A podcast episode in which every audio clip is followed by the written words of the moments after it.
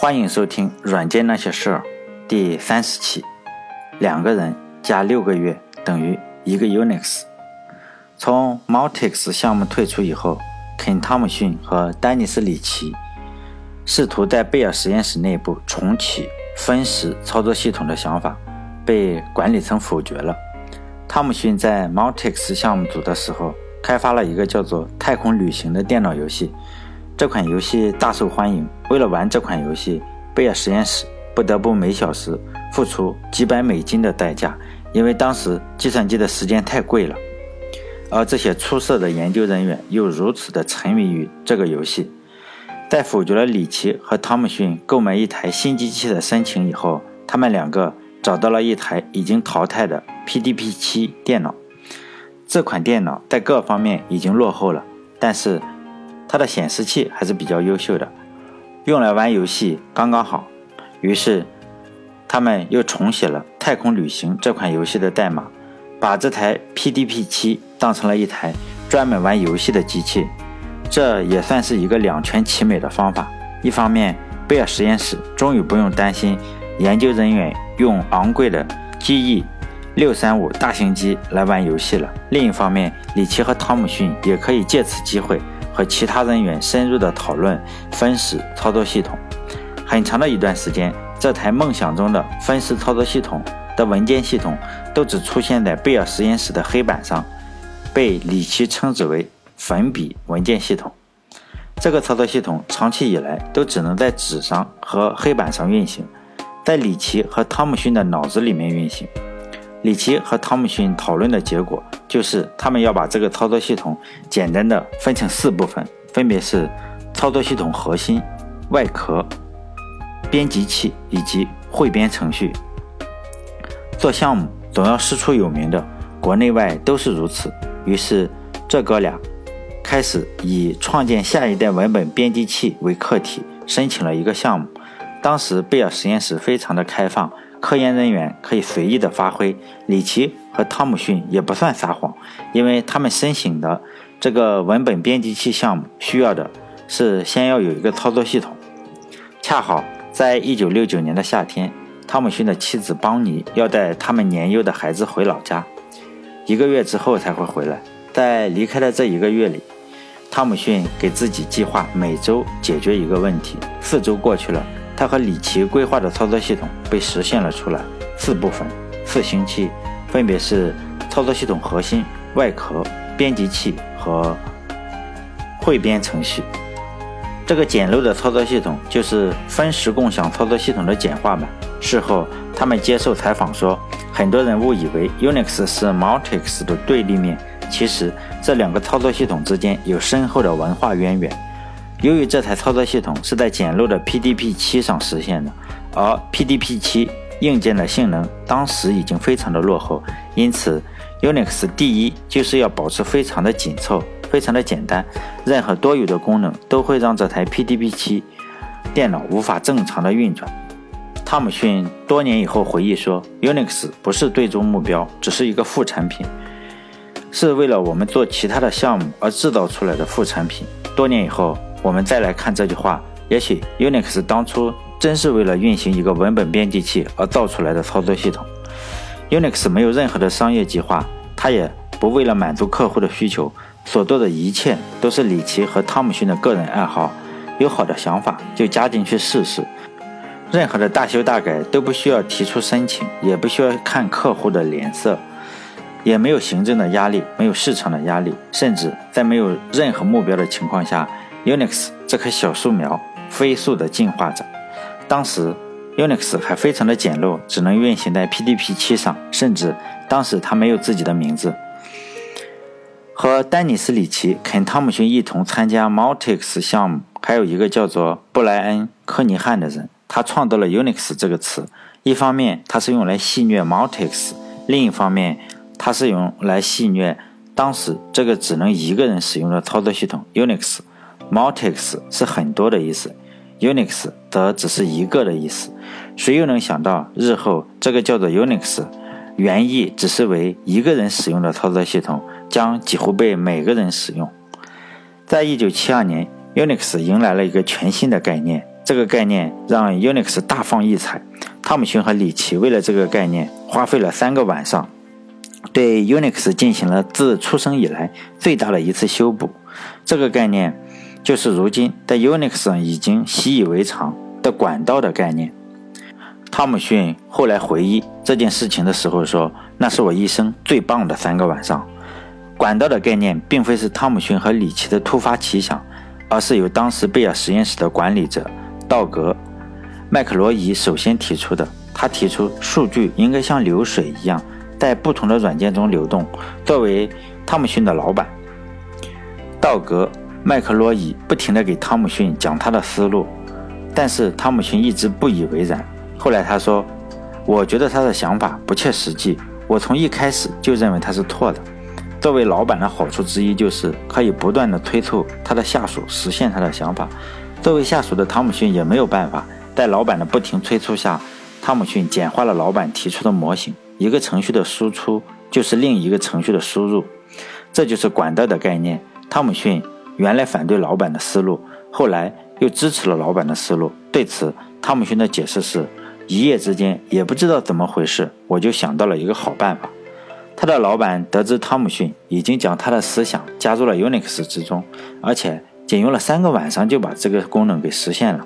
他高度评价了汤姆逊，他说：“他说汤姆逊有洞悉项目全局的神奇能力。如果换成其他的程序员，至少得分配几周的时间来实现这个功能。”接下来，我开始讲讲我的感想，关于 Unix 引入管道的感想。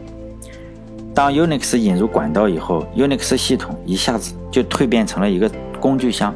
只要使用管道，你可以借助其他的程序与你的程序相交互。这是一个全新的软件哲学。Windows 用户呢，则遵从另一个软件哲学。Windows 软件都是将所有相关的功能都集合在一起。比如说微软的 Office，Office 软件就很难和其他的软件交互。Office 提供的功能就这么多，比如说它提供了一百个功能，你再用的再厉害，你也只能用到这一百个功能，可能普通人只用到两三成的功能，比如说只有二三十个功能。但是 Unix 这里是另一个哲学，Unix 的软件呢，每个软件都做好一个功能，但是这些软件通过管道相组合，就会形成千百种你从来没有想到过的使用方法。Unix 操作系统本身也就成了一个工具箱，里面有各种各样的小工具，将这些小工具组合起来，就形成了一个强大的瑞士军刀。但是呢，为什么我们普通的用户，尤其是第一次用到 Unix，也就是现在的 Linux 的时候，就会觉得非常的难用？这到底是为什么呢？我思考过很多，我尝试解释一下，大家看看我说的有没有道理。我想很多人应该学过 Photoshop 或者 AutoCAD 或者 Maya 这种软件，就后后两者也可以做 3D，也可以画那种建筑图，是不是非常的难？我觉得大部分人都会觉得非常的难。首先菜单非常的多，你一打开好长的一串菜单。其次呢，你不知道这个菜单有什么用。对着书呢，你就是拿一本非常厚的书，可能有一公斤那么重的书。你也只能学个皮毛，你说为什么呢？因为学 Photoshop，我认为是这样。因为学 Photoshop、学 AutoCAD、学 Maya 软件，实际上呢，你并不是在学这个软件的本身，而是在学习软件背后的领域知识。比如说，你是在学习 Photoshop，实际上呢，你是学习，你是操作的你对照片的审美。如果你本身就对美的感觉不怎么样。处理出来的图片肯定也不怎么好看，技术再好也不好看。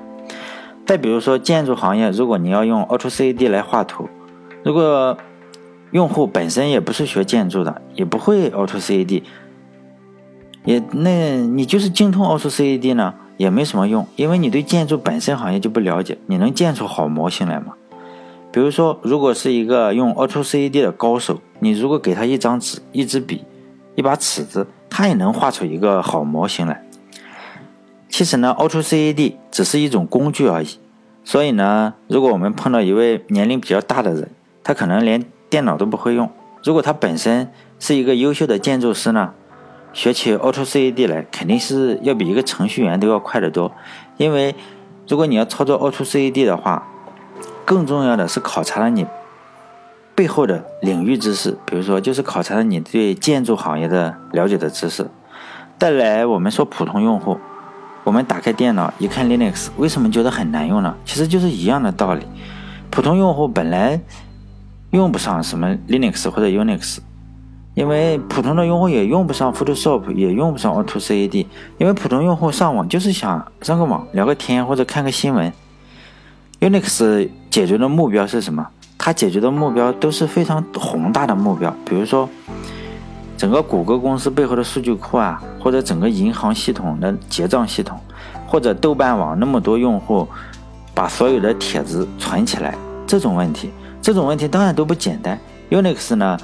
弄了那么多的工具，就是为了解决这种非常复杂的问题。非常复杂的问题就要非常复杂的软件来解决。你如果说我们普通用户看个电影、玩个游戏，其实就相当于，如果这时候你还是用 Unix 的话，就相当于是用错了工具。就好像我们 Windows 里都自带了一个画图板，非常的简单，你拿起来鼠标就可以画，而且非常容易使用。你甚至都不用看任何的书，因为它只有几个按钮。但是为什么专业一点的公司都会再去买一套 Photoshop 来使用呢？又难学又不简单，难道这是自找苦吃吗？当然不是了，这就叫术业有专攻。我们觉得非常难，可能我们解决的问题本身不对，或者我们背后的领域知识不足够，或者说这个工具设计出来压根就不是给我们用的。我最近在哔哩哔哩网站上。我一说 B 站，结果很多人不知道 B 站是哪个站。我觉得还是不够出名，就录了一些编程的视频。刚开始的时候啊，我是想教这个 iOS 编程，后来经过反馈呢，说这个 iOS 太难了。其实我讲的那些 iOS 的知识都是最简单的，也没有办法，因为很多人也没有苹果电脑，我就又挖了一个坑，开始教 Python 编程。这个编程难不难呢？其实和 Unix 难不难是一个道理。就要看你解决的问题是什么。如果你想解决的问题就是用 Python 打印出一句话来，比如说你要把 Hello World 给打印出来，那都不难，任何编程语言都不难。但是如果你要解决的是几十万人信息同步的问题，这个不止 Python 难，任何的编程语言都是一个大难题。因此，其实这是一个背后的故事，就是看你要解决什么问题。好，我的感想差不多说到这里就完了。这一期的时间也应该差不多到了。到目前为止，Unix 仍然是用汇编语言写的。我说到目前为止，是我这个故事到目前，不是到现在。等下一期的时候，将会介绍 C 语言。有了 C 语言这个影响千千万万人的编程语言，目前它一直排名第一，就要出生了。C 语言是值得用很多篇幅来大书特书。下一期我们将讲 C 语言的故事，用 C 语言把 Unix 重写的故事。谢谢收听。另外，安利我的微信公众号“软件那些事儿”和我在 B 站的编程视频。因为 B 站的名气不够大嘛，好多人都不知道 B 站是什么东西。B 站的网址叫哔哩哔哩点 com，或者你在 Google 上、百度上一搜，也应该能搜到。这个网站，我觉得其他的好处都。不清楚有什么好处，但是有一个最大的好处就是它没有广告。如果你在优酷上，很可能一打开先要看九十秒广告。所以在这上面我开了两个坑，至今呢做了九期教 iOS 编程的视频，三期教 Python 的编程的视频。当然了，和这个公众号一样，一如既往的没有什么人看。最后，谢谢大家。